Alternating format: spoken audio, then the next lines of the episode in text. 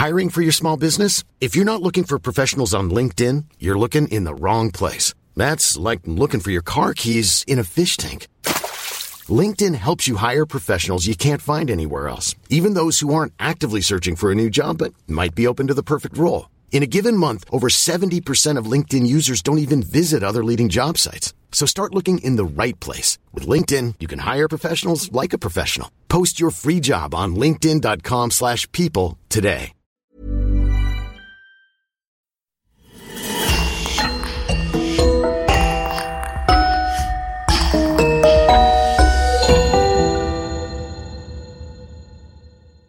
Bonjour et bienvenue à tous pour une nouvelle affaire criminelle. Vous aurez peut-être besoin de dormir avec les lumières allumées après avoir écouté les histoires de notre podcast. Mais si vous n'avez pas peur de faire face à vos pires cauchemars, rendez-vous maintenant sur lecoinducrime.com pour découvrir des podcasts jamais publiés ici. Un grand merci à Christophe Vellens, Louise Prudhomme et un nouveau venu, Marc-Antoine Dastoumas, qui sponsorise le podcast. Et on commence. Depuis toujours, nous avons entendu parler de sorcières, que ce soit à travers des livres, des films, des contes ou des dessins animés. Et dans l'imaginaire populaire, c'est toujours cette méchante vieille femme biscornue avec une grosse verrue sur le nez, ayant un chat noir, un chaudron et se déplaçant sur un balai. Pourtant, l'histoire que nous allons vous raconter aujourd'hui parle de sorcières d'un tout autre genre.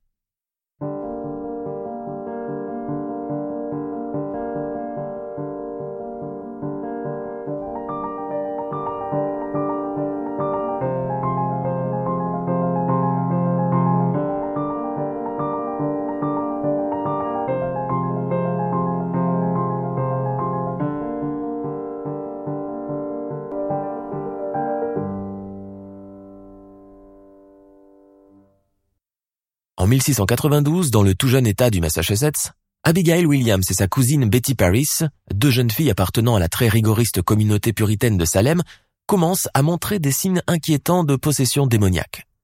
Très vite, d'autres filles vont se joindre à elles en prétextant avoir les mêmes symptômes. Pour leur communauté en proie aux superstitions, tout ceci n'a qu'une seule explication. Elles ont été ensorcelées, quelqu'un leur a jeté un sort, mais qui et pourquoi?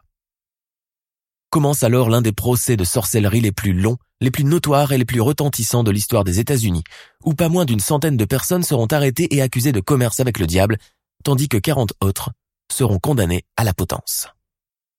Mais alors, comment toute cette mystérieuse affaire a commencé? Dans quel contexte historique tout cela s'est déroulé? Et si Abigail Williams, Betty Paris et les autres avaient tout inventé pour se venger? C'est ce que je vous invite à découvrir avec moi dans notre affaire criminelle d'aujourd'hui qui nous mène tout droit dans l'ambiance des premières colonies américaines, alors sous le joug de l'obscurantisme puritain. La Barbade, Caraïbes, septembre 1680. Assis dans son fauteuil en rotin, Samuel Paris se félicite d'avoir fait une si bonne affaire. Son achat, il l'a payé trois fois rien ce matin, un prix bradé par la propriétaire, Susanna Endicott, qui voulait se débarrasser de son fardeau le plus vite possible. L'achat en question est un jeune couple d'esclaves, John l'Amérindien et Tituba la Haïtienne. Auparavant, le couple vivait encore chez Susanna Endicott, qui les avait achetés séparément.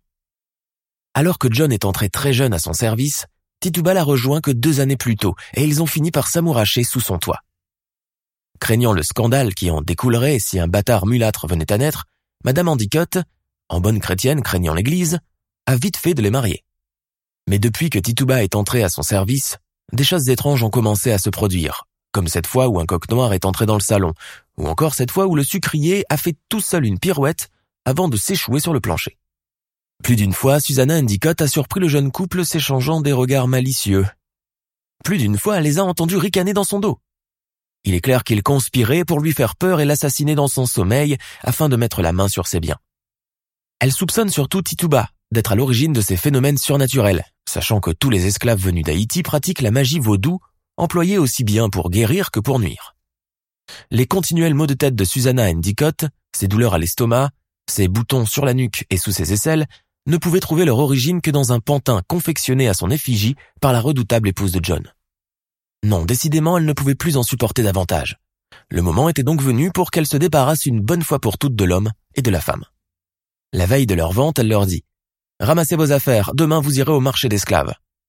L'Amérindien John, d'habitude si silencieux et orgueilleux, a alors perdu toute contenance et s'est jeté à ses pieds pour la supplier de ne pas la séparer de sa femme. Imbécile, je demanderai à ce qu'ils vous prennent ensemble. Samuel Paris a repéré le couple sur la place principale de Bridgetown. L'Indien a les cheveux lâchés sur les épaules et la femme africaine est vêtue d'une toilette rouge criarde, sûrement héritée de quelques prostituées de passage. À cause du soleil écrasant, mari et femme ont la tête couverte de pauvres chapeaux de paille et le peu d'affaires qu'ils possèdent tiennent dans deux baluchons posés à leurs pieds.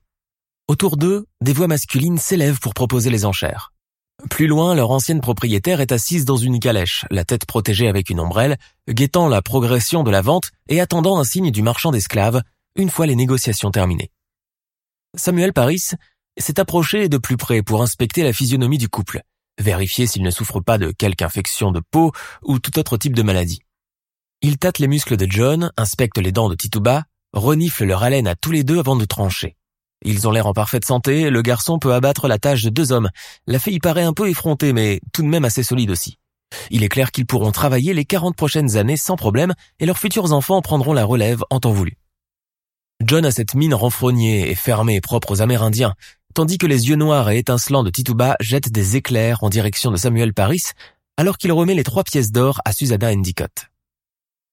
Celle-ci, aussitôt l'argent glissé dans sa bourse, disparaît à bord de sa calèche, sans leur jeter un regard. Le soir même, le couple s'attelle déjà à la tâche dans la maison de leur nouveau maître. Tituba s'affairant dans la cuisine et John montant la garde dans le jardin de bananier, une machette accrochée à sa ceinture. Né à Londres en 1653, Samuel Paris est le deuxième fils d'un négociant en tissu, propriétaire de plusieurs terres dédiées à la production du tabac dans les Antilles, alors colonie anglaise outre-mer. Il passe ses premières années en Angleterre avant de rejoindre son père avec le reste de la famille à la Barbade. Seulement, à la mort de ce dernier, Samuel Paris voit l'essentiel de son héritage raflé par son frère aîné, comme il est alors de coutume à cette époque. À lui, il ne lui reste plus qu'un lopin de terre tout juste suffisant pour y planter des tubercules. En décembre 1680, il met en vente son terrain et accompagné de John et Tituba, il embarque pour Boston aux États-Unis dans l'espoir de faire fructifier le petit capital qui lui reste. L'une de ses sœurs cadettes y vit déjà avec son époux. Il ne se passe pas beaucoup de temps avant que Samuel Paris n'épouse Elizabeth Elridge, fille d'un pasteur originaire de Newcastle. Le couple s'installe à Salem Village, dans une modeste maison en bois. Il est bon de rappeler que les premières communautés installées au nord-est des États-Unis, plus précisément dans le Maine et le Massachusetts, sont des communautés puritaines venues essentiellement d'Angleterre et des Pays-Bas. Les Paris ne dérogent pas à la règle. D'ailleurs, Samuel projette de devenir pasteur de Salem Village, titre qu'il obtient sans grande peine. À présent, laissez-moi vous donner un aperçu sur la vie quotidienne dans ces colonies pendant la deuxième moitié du XVIIe siècle, afin de mieux vous imprégner de l'atmosphère du récit. Tout commence lorsque, marginalisée et mise au banc de la société en Angleterre, où elle fait continuellement l'objet de poursuites, la communauté puritaine décide d'embarquer pour le Nouveau Monde en 1620. Pour ces religieux très rigoristes, le but est de trouver une terre vierge dépourvue de péché, une terre où leur communauté pourrait enfin vivre sans craindre les persécutions de l'Église anglicane. Les dogmes puritains sont extrêmement stricts, le mode de vie très austère.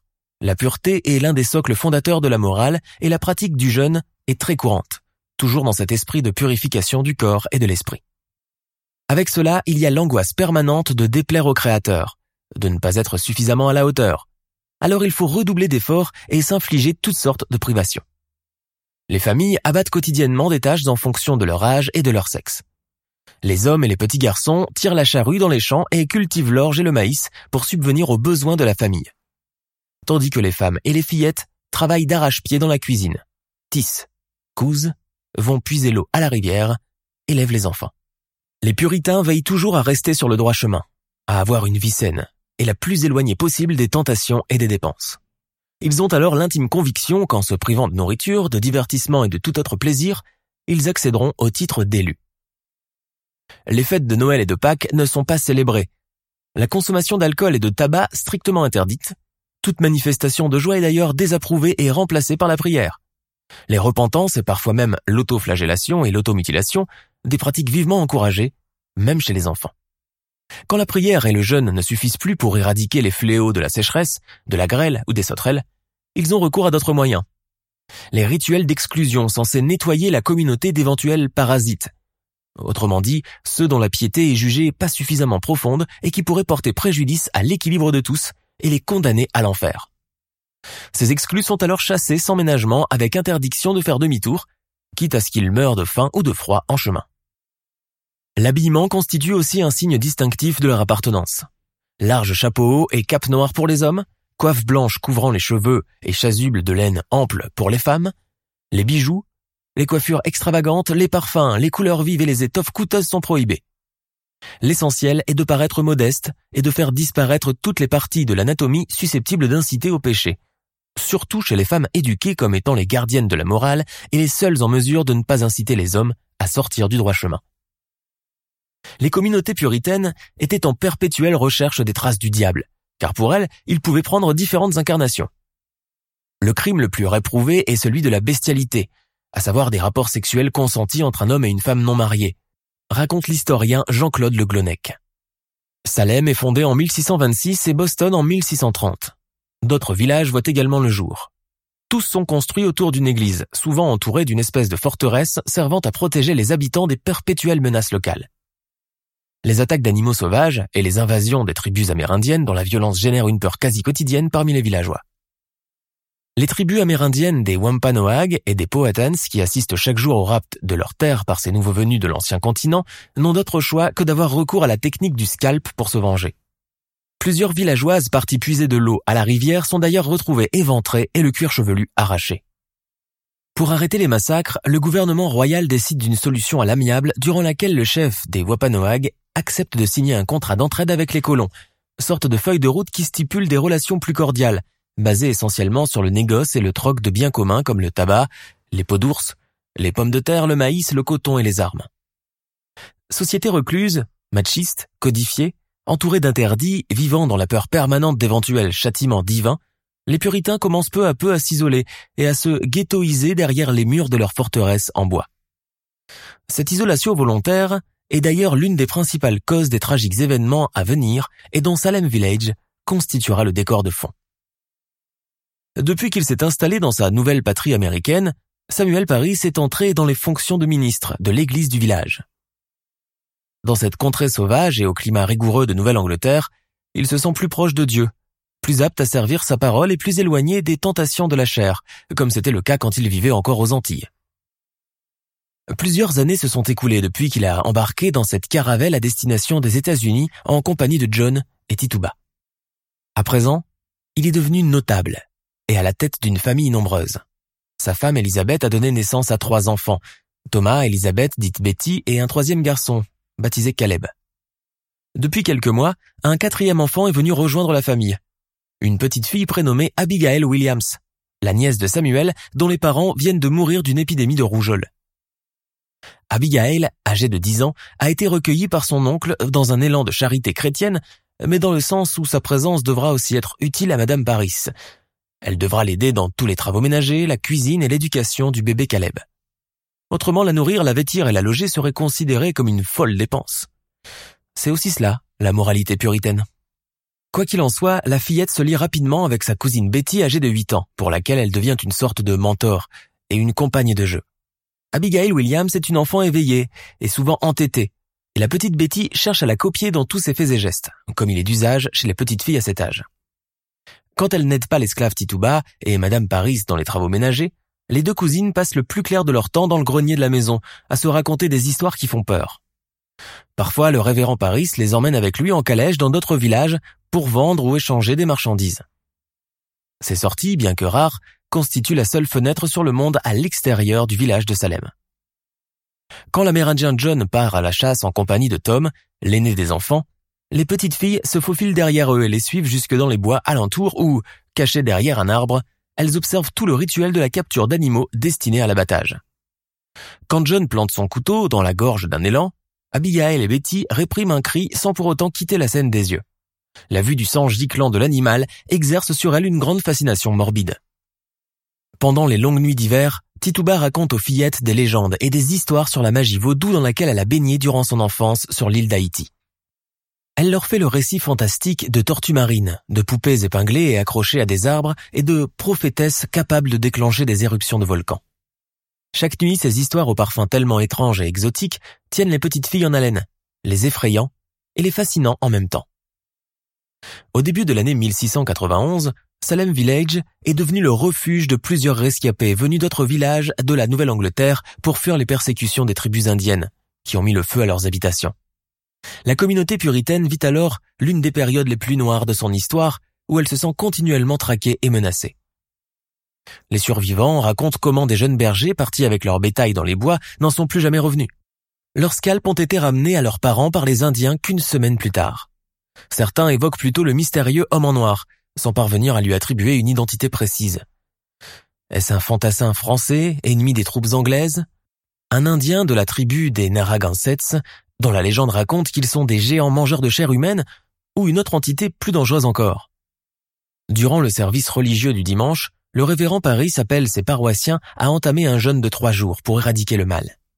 Les trois jours de privation alimentaire s'écoulent sans apporter aucune amélioration ni aucun réconfort.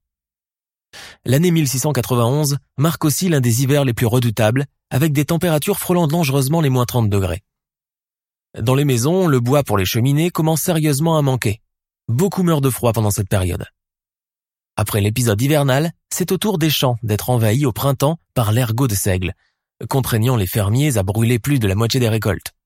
Le spectre de la famine commence à menacer. C'est tout naturellement que l'ensemble des villageois se tournent vers le révérend Paris à la recherche de réconfort spirituel. Pour toute solution, ce dernier propose à ses paroissiens de chanter des psaumes et de jeûner encore et encore pour calmer la colère divine qui s'est abattue sur eux. La nuit, beaucoup ont du mal à trouver le sommeil. Se peut-il qu'il y ait un pécheur parmi eux? Regardez à l'intérieur de vous et vous trouverez le péché dont vous ne vous êtes pas repenti, leur ordonne Samuel Paris lors du service religieux. La vie des puritains est ainsi faite d'éternelle introspection, sans aucune possibilité d'extérioriser son ressenti, de soulager sa conscience et de s'épancher. Beaucoup en souffrent, mais savent qu'en parler serait aussi condamnable que s'ils péchaient. Beaucoup gardent aussi à l'intérieur de leurs âmes des passions refoulées et des pulsions honteuses. Le sexe est l'un des plus grands tabous du puritanisme, et sa fonction se limite uniquement à assurer une descendance à un homme, autrement, cela serait considéré comme de la luxure et de la débauche. Dissimuler, camoufler incessamment ses sentiments, mais à quel prix Et jusqu'à quel point? Pour les puritains, les malheurs ne surviennent jamais sans raison. Si l'ère divine est devenue tellement impitoyable ces derniers temps, il faut impérativement tenter de l'étancher, en redoublant d'efforts et en faisant pénitence. Il est clair que dans cet univers austère régi par la religion 24 heures sur 24, le moindre changement climatique, le moindre souci quotidien trouve sa réponse dans la punition divine. Sinon, il peut y avoir une autre explication, celle redoutée par tous. Satan. Et comment Satan peut-il s'introduire dans des maisons aussi pures où seule la Bible est tolérée en tant que lecture? La réponse se trouve peut-être au sein même du foyer des Paris où, depuis quelque temps déjà, Abigail, Betty et Tituba commencent à se livrer à de drôles de rituels. À l'approche de l'adolescence et, bien que vivant dans un cocon protecteur, loin de toute forme de tentation, les deux cousines commencent d'ores et déjà à songer à l'autre sexe. Le marquis m'a rendu visite hier soir, dit malicieusement Abigail à l'oreille de Betty. Quel marquis? À Salem, il n'y a que des forgerons et des vachers. Idiote, je te parle de mon marquis, tu sais, le liquide rouge au fond de mes jupons. Oh, tais-toi, mère pourrait nous entendre. La première manifestation de la féminité d'Abigail la rend très fière. Elle sait qu'elle est en train de subir d'importantes transformations physiques depuis que Madame Paris a décidé de faire coudre une bande de tissu supplémentaire sur son corsage pour dissimuler la naissance de sa poitrine. À présent, elle est devenue un objet de convoitise, un objet de honte susceptible de donner de mauvaises pensées à n'importe quel homme. Quand Elisabeth Paris apprend que l'adolescente a eu ses premières règles, elle lui ordonne de ne jamais en parler devant son oncle et de cacher les bandelettes de tissu au fond de son armoire de sorte qu'aucun des garçons de la maisonnée ne sache à quoi elles servent. Seul l'esclave Tituba semble encline à lever le mystère sur le phénomène physiologique avec elle. Abigail découvre par son biais énormément de secrets féminins qu'elle n'aurait jamais osé aborder avec sa tante. À cette époque, en Nouvelle-Angleterre, beaucoup de filles en âge de se marier commencent à se fabriquer ce que l'on appelle le verre de Vénus, sorte de fiole ou de récipient rempli d'eau dans lequel elles mettent un blanc d'œuf à la surface. Le verre est alors conservé pendant quelques jours et à mesure que le blanc d'œuf commence à se détériorer, il laisse apparaître des formes dans l'eau, des formes que chacune interprète selon sa fantaisie et toujours en rapport avec son avenir amoureux et conjugal. Chez les Paris, aussi, les filles ont fabriqué leur verre de Vénus, sous les directives de Tituba et dans le plus absolu des secrets. Chaque soir, avant d'aller se coucher, Abigail et Betty scrutent longuement le liquide pour savoir à quoi ressemblera l'homme qu'elles vont épouser un jour. Elles ont pleinement conscience que ce qu'elles sont en train de faire ressemble à de la magie et que si quelqu'un venait à l'apprendre, elles risquent de grands ennuis. Tituba a découvert la religion et ses interdits que tardivement chez ses maîtres blancs. Elle ne s'en formalise pas tant que cela. Elle accepte volontiers de livrer quelques aspects de sa vie conjugale avec l'amérindien John, que les deux cousines écoutent, partagées entre la honte, le choc et la curiosité. Au printemps 1692, il est tard dans la nuit lorsque la maison des Paris est secouée par un remue-ménage des moins habituels. Dans la chambre que Betty et Abigail partagent en dessous du grenier, un grand fracas a vite fait de réveiller le révérend, sa femme et les autres enfants. Mais enfin, que se passe-t-il? Étendue sur le plancher, Abigail Williams, échevelée, les cheveux en bataille, est en train de pousser des cris épouvantables. Son oncle et sa femme tentent de la calmer sans succès. Dieu est en colère, et Satan veut venir pour nous exterminer, crie-t-elle en se lacérant le visage et en se roulant par terre. Soudain, c'est au tour de Betty de se mettre à crier de façon hystérique et effrayante. Là, sur le mur, regardez là Effrayés, Samuel et Elizabeth Paris suivent du regard les indications de leur fille, sans voir quoi que ce soit. Mais enfin, Elisabeth, il n'y a absolument rien sur les murs. Le révérend Paris s'empare alors de sa Bible et se met à lire frénétiquement, mais cela n'a aucun effet antalgique sur les filles, bien au contraire. Leurs hurlements redoublent de plus belle. C'est à partir de cette date fatidique que les choses ne seront plus jamais comme avant. Les jours suivants, le pasteur constate avec soulagement que sa fille et sa nièce ne font plus de crise pendant la nuit. Il ignore cependant que pendant la journée, au lieu de vaquer à leurs occupations, elles traînent pendant des heures dans les bois alentours et parlent dans une langue inconnue, un nouveau jargon apparemment compris uniquement par elle et par l'esclave Tituba. Et puis, durant une nuit de pleine lune, les crises reprennent de manière plus terrible que la première fois. Inquiet et désespéré, le révérend Paris et son épouse font immédiatement venir le médecin du village afin d'ausculter les fillettes et diagnostiquer une quelconque pathologie. Ce dernier les examine sous toutes les coutures sans parvenir à comprendre de quoi elles souffrent vraiment. L'aspect occulte tellement redouté par cette population commence alors à les obséder. Si Betty et Abigail ne sont pas malades, comme dit le praticien, seule une entité démoniaque est en mesure de les faire agir de la sorte. Quel être abominable a conspiré pour faire introduire le malin dans des âmes aussi pures? Très tourmentés, Samuel et Elizabeth Paris pressent leurs filles et nièces de donner des noms, d'accuser quelqu'un. Sans hésiter, Abigail en donne trois. Mon oncle. J'accuse notre négresse Tituba, notre voisine Sarah Osborne, ainsi que Sarah Good, la vagabonde, de livrer commerce avec les forces du mal et d'être les responsables de notre déchéance. À Salem, la révélation de l'adolescente provoque instantanément le plus grand effroi. C'est donc pour cela que Dieu s'est acharné sur leur contrée depuis plus d'une année maintenant, réduisant à néant les récoltes de blé et de maïs, infligeant des hivers mortels et incitant les peaux rouges à trousser d'innocentes familles de pèlerins pour les scalper dans les bois.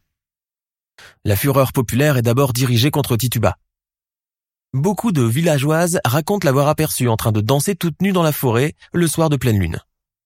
Pour seule réponse, l'esclave baissa la tête. Étant la seule femme de couleur dans cette communauté anglaise, on peut expliquer le caractère raciste de cette accusation. Elle est longuement interrogée par son propriétaire qui la frappe à plusieurs reprises pour l'inciter à avouer son crime. Tituba avoue finalement avoir aidé à confectionner un verre de Vénus pour amuser les filles, mais rien de plus. Elle ignore que cette révélation est suffisante pour la faire accuser de sorcellerie.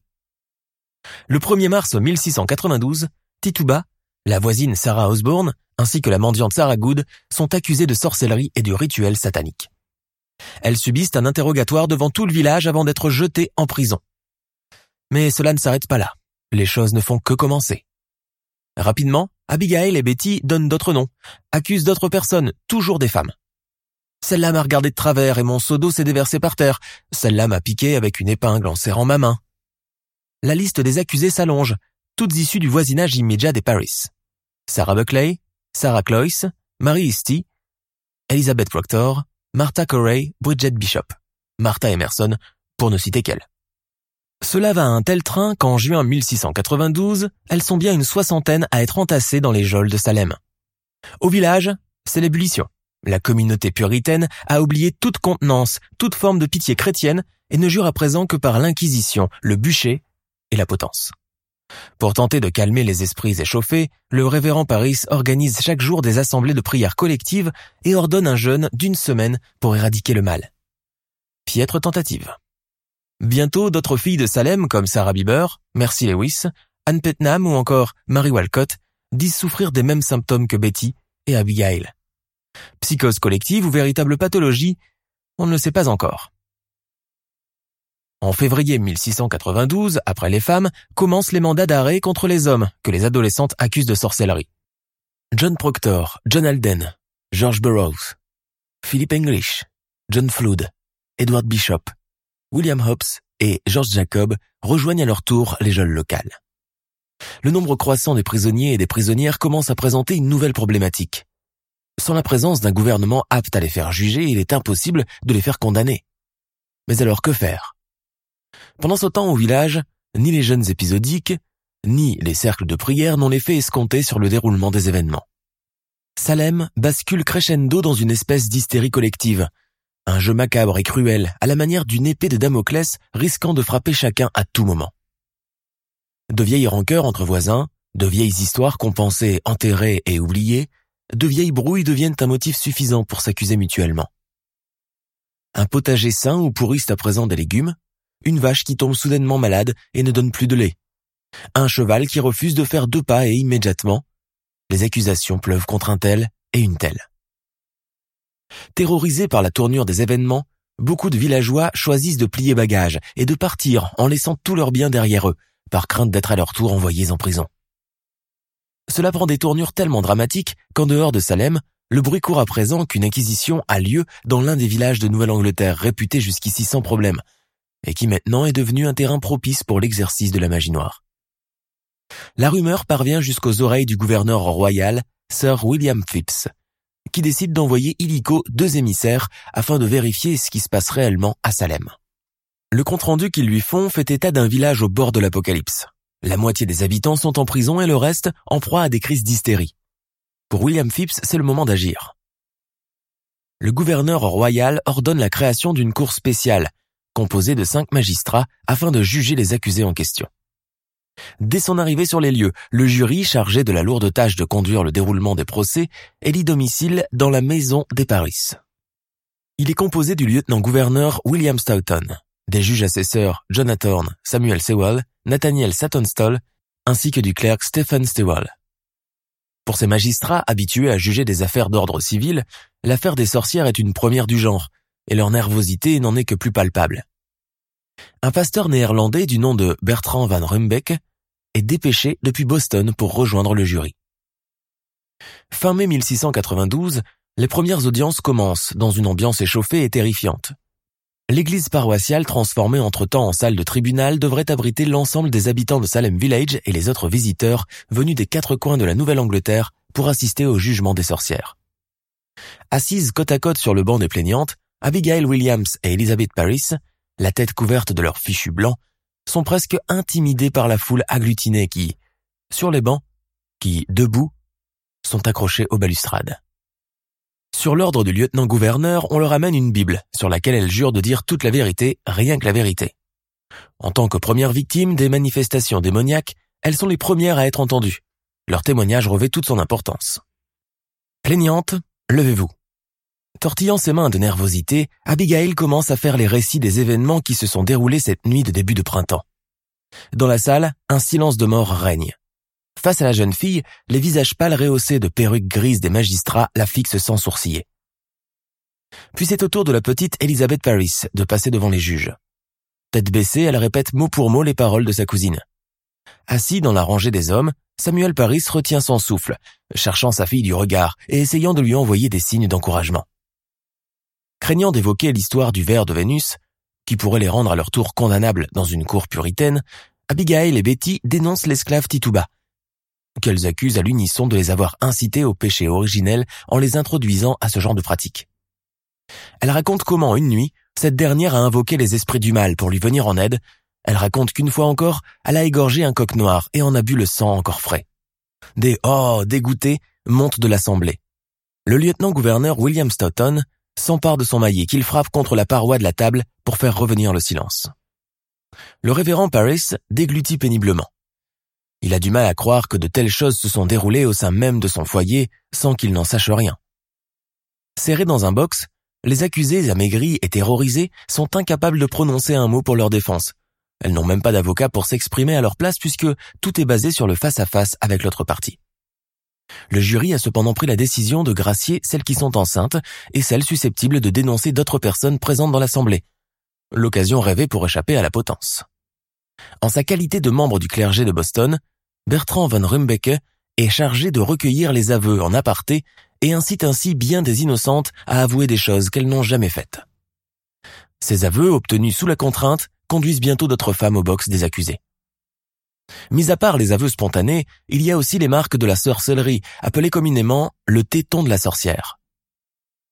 Sautant de son siège, Bathsheba Pope, l'une des plaignantes, se dirige vers la table où sont assis les magistrats.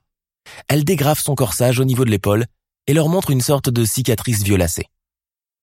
Voilà ce que m'a fait John Proctor une nuit, qu'il est atterri de je ne sais où dans mon lit. Je vous rappelle que je suis vierge et que la femme de Proctor dormait dans sa maison cette nuit-là, quand il m'a infligé cette morsure à l'épaule, et dans une autre partie que je n'ose pas vous montrer, s'écrie-t-elle. Un murmure réprobateur monte de l'assemblée.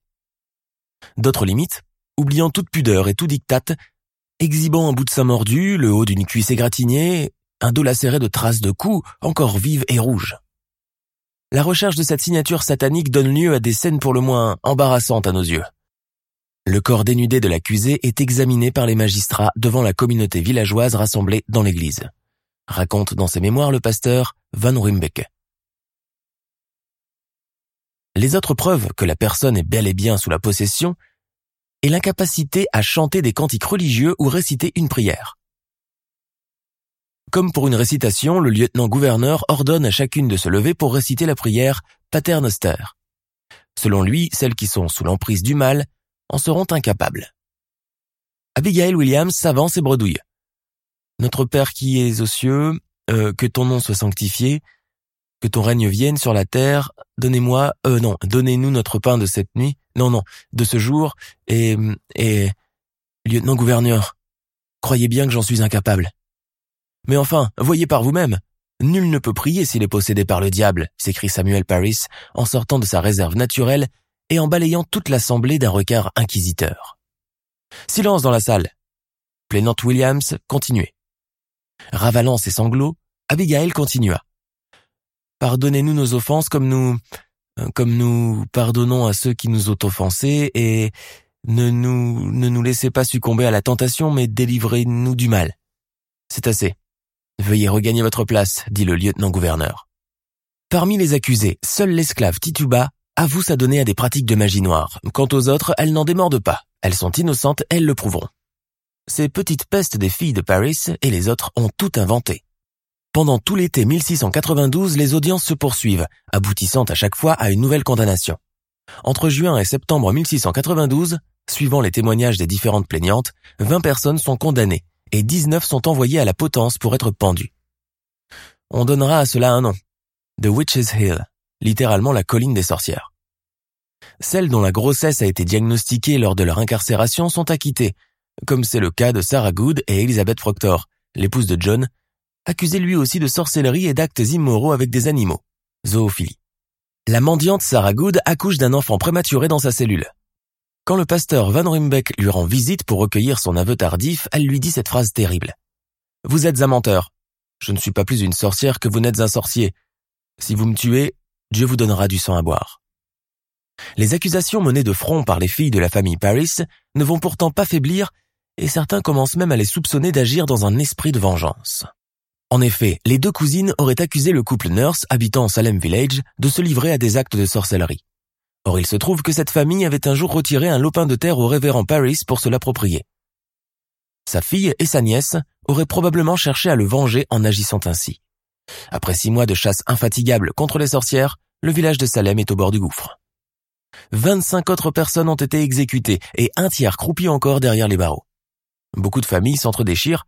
C'est à qui dénoncera l'autre. La suspicion devient le maître mot. À cause de tout le bouleversement causé par ces événements, tout labeur toutes tâches ont été ajournées, et les résultats catastrophiques s'en font ressentir. Les champs n'ont pas été labourés, des bêtes livrées à elles-mêmes ont péri les unes après les autres dans les étables. Salem Village est en déclin aussi bien économique que spirituel. Désormais, rien ne sera plus jamais comme avant. À la fin de l'année 1692, des critiques commencent à s'élever dans tous les rangs de la société. On commence à s'inquiéter de la tournure que prennent ces procès en série. Cela est allé loin, beaucoup trop loin. Et si les bourreaux continuent à faire tomber des têtes, à ce rythme il n'y aura plus d'âmes qui vivent à Salem. L'un des premiers à critiquer ouvertement la mise en place de ces procès est un marchand de Boston, un certain Thomas Brattle. Pour lui, cette affaire a assez duré et fait de dommages comme ça. Homme de science et mathématicien avant d'être commerçant, Brattle dénonce l'hystérie collective qui s'est emparée des habitants de Salem au point de leur en faire oublier le sens commun. Il réfute les preuves retenues lors des procès, basées essentiellement sur le témoignage oral des supposés possédés. Le 14 janvier 1693, le gouverneur royal Sir William Phipps ordonne la dissolution de la cour spéciale où ont lieu l'ensemble des procès et interdit également tout nouveau procès de sorcières dans la colonie du Massachusetts. Il prend la décision de disculper et libérer les derniers condamnés et réhabiliter les victimes. L'esclave Tituba fait partie des dernières amnistiées. Incapable de retourner auprès de son mari John, ni de reprendre du service chez les Paris, elle rentre à la Barbade, où elle mènera une vie de débauche et où elle se remariera deux fois. Accusée d'avoir organisé une révolte contre le gouvernement de l'île avec l'un de ses amants, elle est finalement condamnée à être pendue. Sa date de décès n'est pas connue. Il se raconte que depuis sa mort, elle a rejoint le monde des invisibles et entreprend d'aider tous les autres esclaves contre la cruauté de leur maître. Abigail Williams a quitté Salem à la fin des procès de sorcellerie, probablement dans un souci d'éloignement. Ceci étant, son oncle Samuel Paris ne voulait plus entendre parler d'elle. Depuis, sa trace a été perdue et on ignore où elle a vécu par la suite et si elle a fondé une famille. Un ouvrage sorti en 1697 révèle pourtant qu'elle serait morte de la variole à l'âge de 17 ans à Boston alors qu'elle travaillait en tant que servante chez une famille de notables. Sa cousine Elisabeth, âgée de 9 ans à l'époque des faits, a pour sa part eu une vie beaucoup plus longue. Elle est décédée à l'âge de 77 ans dans la ville de Sudbury. Auparavant, elle a été mariée à un marchand et a eu deux enfants et cinq petits-enfants. L'affaire des procès des sorcières de Salem reste à ce jour l'un des pires épisodes de l'histoire puritaine américaine, celui qui a aussi précipité leur chute et leur a collé cette étiquette de communauté religieuse austère, hystérique et vindicative. C'est d'ailleurs ainsi qu'elle sera par la suite représentée dans de nombreux ouvrages littéraires et cinématographiques et dans la pop culture. Au total, l'affaire aura fait une quarantaine de morts des deux sexes, tous accusés sans preuve, en se basant uniquement sur les témoignages oraux des supposés possédés. La ville de Salem, rebaptisée depuis Danvers, continue aujourd'hui encore d'alimenter le mystère. Beaucoup de touristes s'y rendent en pèlerinage, surtout pendant les fêtes d'Halloween, le 31 octobre de chaque année. La ville de Salem a également profité de sa réputation d'ancien chef-lieu de sorcières pour orienter son activité touristique dans ce sens.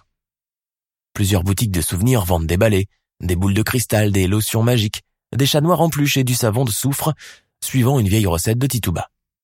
L'histoire des procès de Salem ont inspiré plusieurs films et séries télévisées. Je pourrais citer notamment The Crucible, sorti en 1996, où l'actrice Winona Ryder campe le rôle d'Abigail Williams et l'acteur Daniel Day-Lewis celui de John Proctor.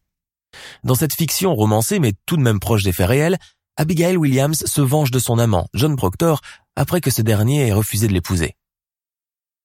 En réalité, Abigail Williams n'avait que 11 ans à l'époque des procès, et John Proctor en avait déjà 40 et était déjà grand-père. Plus récemment, en 2015, le film The Witch, A New England Tale, a montré une facette beaucoup plus réaliste de la vie des premières communautés puritaines de Nouvelle-Angleterre et leur perpétuelle lutte contre les forces du mal. Le film raconte l'histoire d'une famille exilée par sa communauté et qui va tomber petit à petit dans la psychose collective et l'horreur absolue. Les costumes, les dialogues, l'ambiance oppressante, la musique, les teintes sombres et l'omniprésence de la religion offrent aux téléspectateurs un portrait très prenant et effrayant de la vie de ce village à cette époque tourmentée des États-Unis. Nous sommes à la fin de notre émission du jour. N'hésitez pas à écouter les autres émissions du podcast et à prendre 5 secondes pour nous laisser un 5 étoiles sur iTunes. C'est vraiment très important pour nous. Vous pouvez aussi vous abonner pour ne pas rater les prochains épisodes et nous suivre sur Facebook pour nous en proposer de nouveaux. Merci et à bientôt.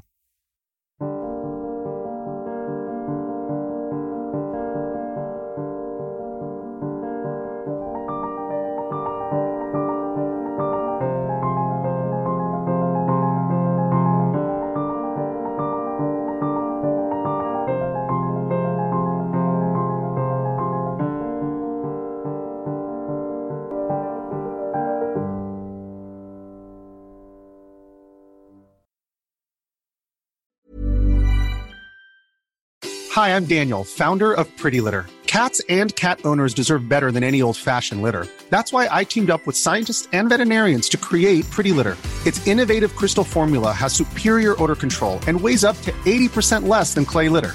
Pretty Litter even monitors health by changing colors to help detect early signs of potential illness. It's the world's smartest kitty litter.